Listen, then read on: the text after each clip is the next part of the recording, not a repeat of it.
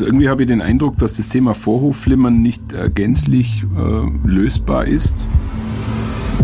Das ist das Tröstliche, dass viele Patienten dann nach einer gewissen Zeit diese Rhythmusstörung gar nicht mehr wahrnehmen. Das Vorhofflimmern strikes back sozusagen. Ne? Hand aufs Herz. Der rezeptfreie Mediziner Talk.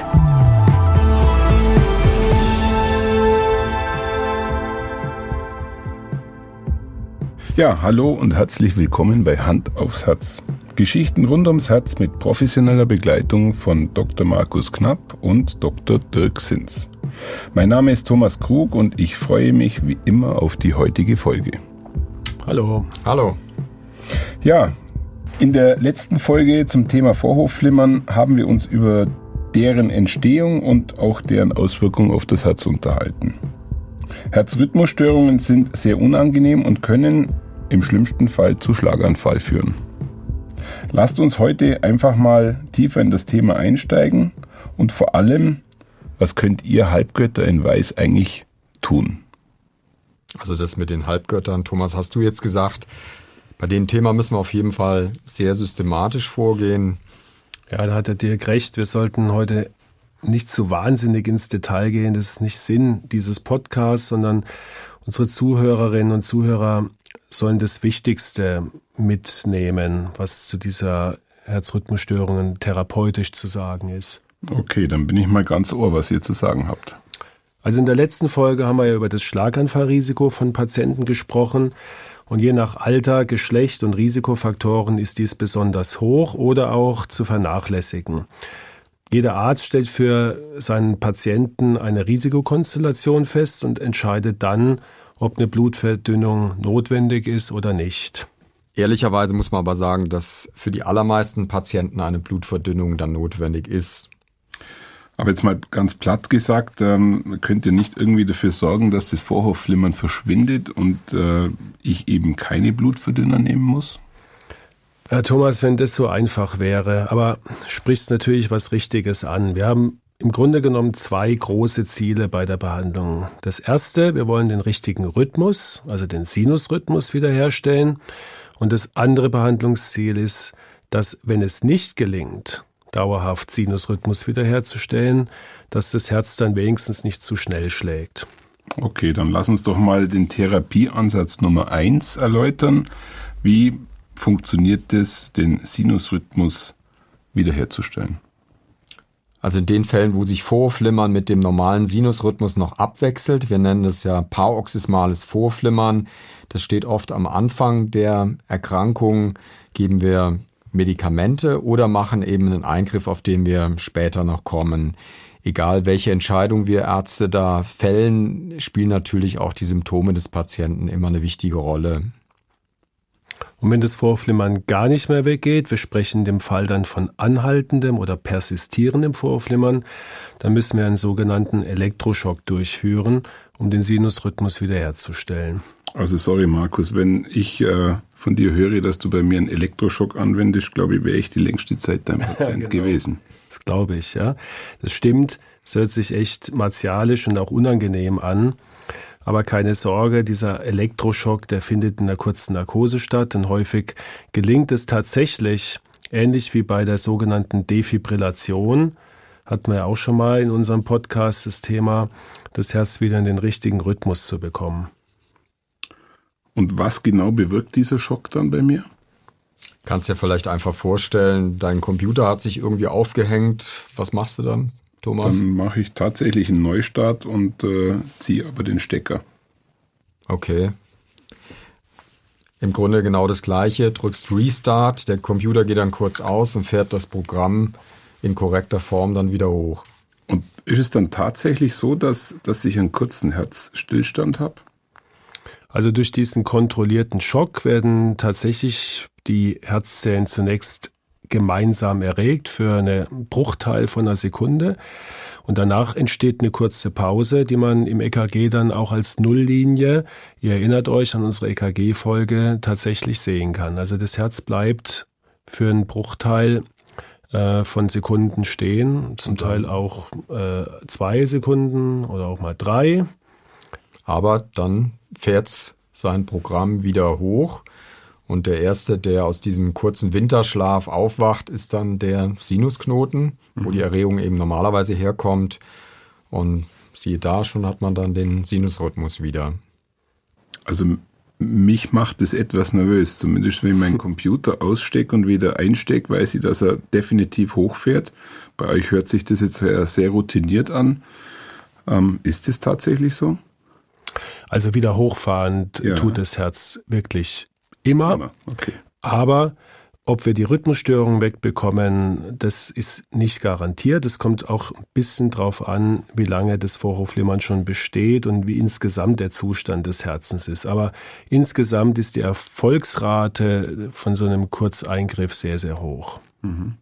Ja, man kann den Eingriff im Grunde auch beliebig oft ohne Risiken wiederholen. Aber man muss fairerweise sagen, die, auch die Rückfallquote ja. ist, es, ist relativ hoch. Das heißt, ähm, man kann nicht garantieren, dass das Vorhofflimmern dann einfach verschwindet. Das Vorhofflimmern strikes back, sozusagen. Ne? Genau, so, und zwar so relativ. Sagt ihr das? nee. Und zwar relativ häufig und deswegen gibt es unter Umständen zusätzlich auch noch rhythmusstabilisierende Medikamente. Okay. Jetzt nochmal ganz kurz zurück zu dem Thema Elektroschock.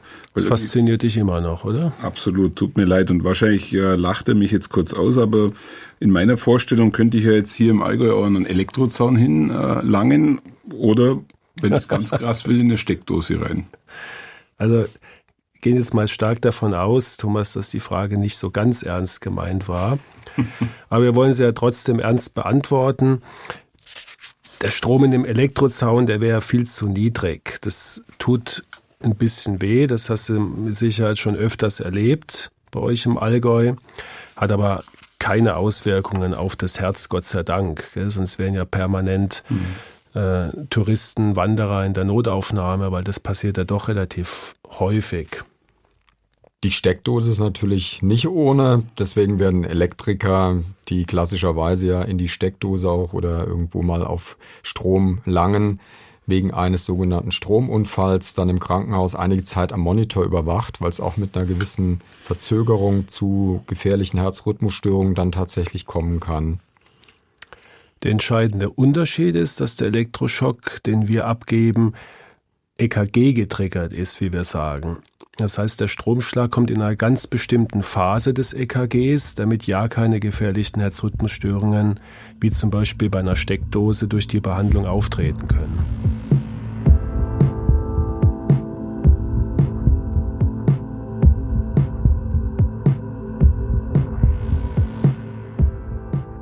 Also äh, wirklich herzlichen Dank, dass ihr auf meine etwas ähm, ja, ironische Frage doch sehr seriös geantwortet habt.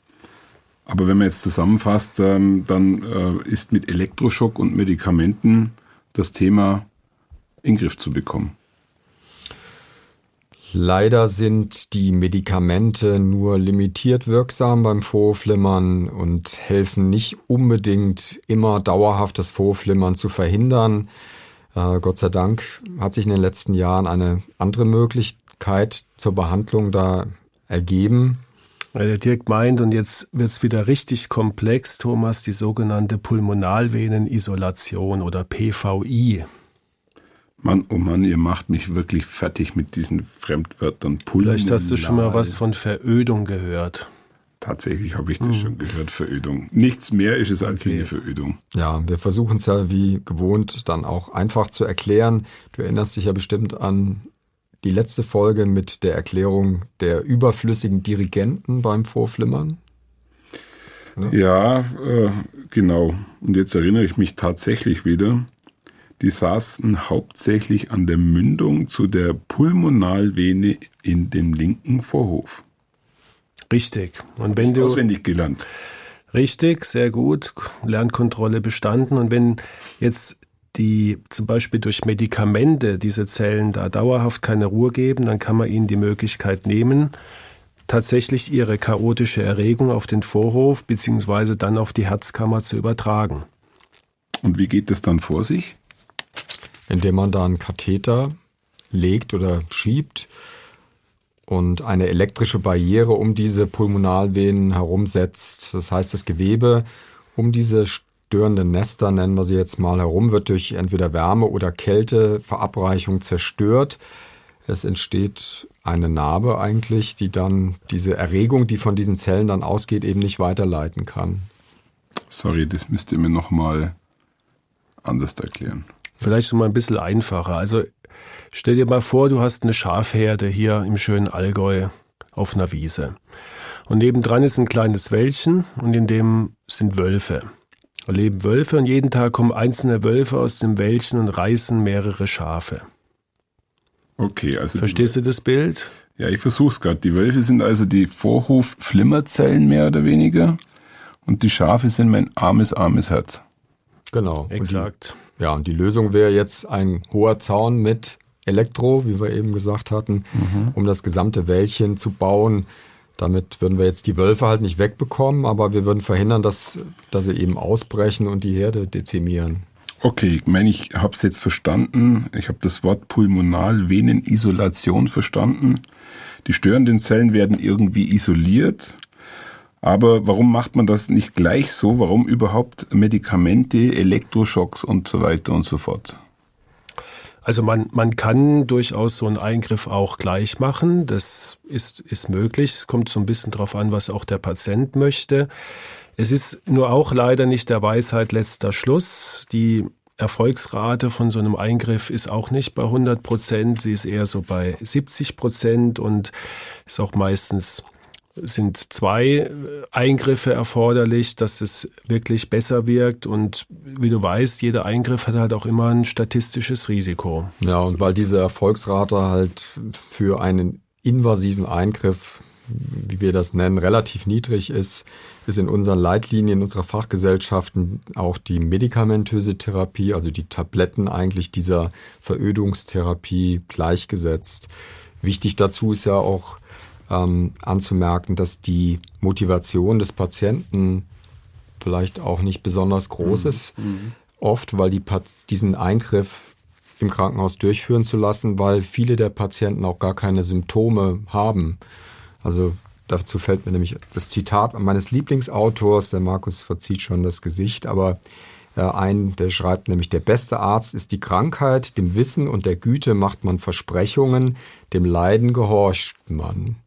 Das, ist das heißt, wem? wenn Marcel Post. Danke. Das heißt, wenn kein Leidensdruck da ist, ähm, haben verständlicherweise die Patienten auch oft ähm, keine, kein, kein, keine große Motivation, ja. äh, so einen Krankenhausaufenthalt zu absolvieren.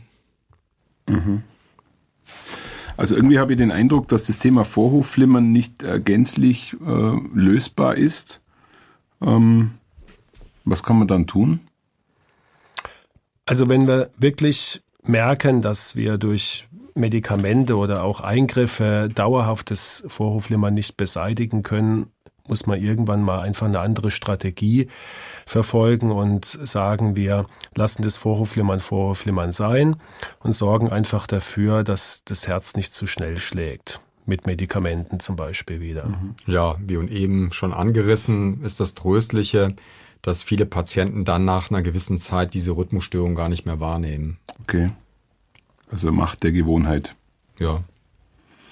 Ja, sehr schön. Ich glaube, ähm, wir sind am Ende dieses Themenblocks angelangt. Ja, und äh, nochmal die übliche Zusammenfassung zur heutigen Folge. Vorhofflimmern kann jeden treffen und hat viele Auslöser. Häufig kann es zu einem Schlaganfall führen. Und wir sind jedoch heute in der Lage, das Thema sehr gut zu erkennen. Wir hatten auch gelernt, dass sogar unsere Apple Watch etwas dazu beitragen kann. Aber leider Gottes ist der Blutverdünner nach wie vor das Mittel der ersten Wahl. Im Extremfall hilft nur der Elektroschock, vor dem ich jetzt tatsächlich nicht mehr so viel Angst habe wie vorher. Und für mich ist das Thema nach wie vor schwierig zu fassen gewesen und aus meiner Sicht auch noch medizinisch entwicklungsfähig. Die Zukunft wird uns hier sicherlich noch weitere Wege aufzeigen, so wie ihr zuletzt über die Pulmonalvenenisolation gesprochen habt. Ich glaube, dass wir in ein paar Jahrzehnten damit überhaupt gar kein Problem mehr haben werden. Ja, vielen Dank an euch beide. Heute muss ich gestehen, war es nicht einfach für mich, alles zu verstehen. Das Bild mit den Wölfen und Schafen hat mir zumindest etwas geholfen, mit dem Thema besser klarzukommen. Und ich weiß definitiv, dass wir generell noch einige Folgen auf Lager haben werden, die uns in die Tiefen des Herzens führen. Herzlichen Dank an euch beide. Ja, danke auch. Sehr gerne. Wie oft hast du jetzt in deinem Leben schon an Elektrozaun gelangt? look at that.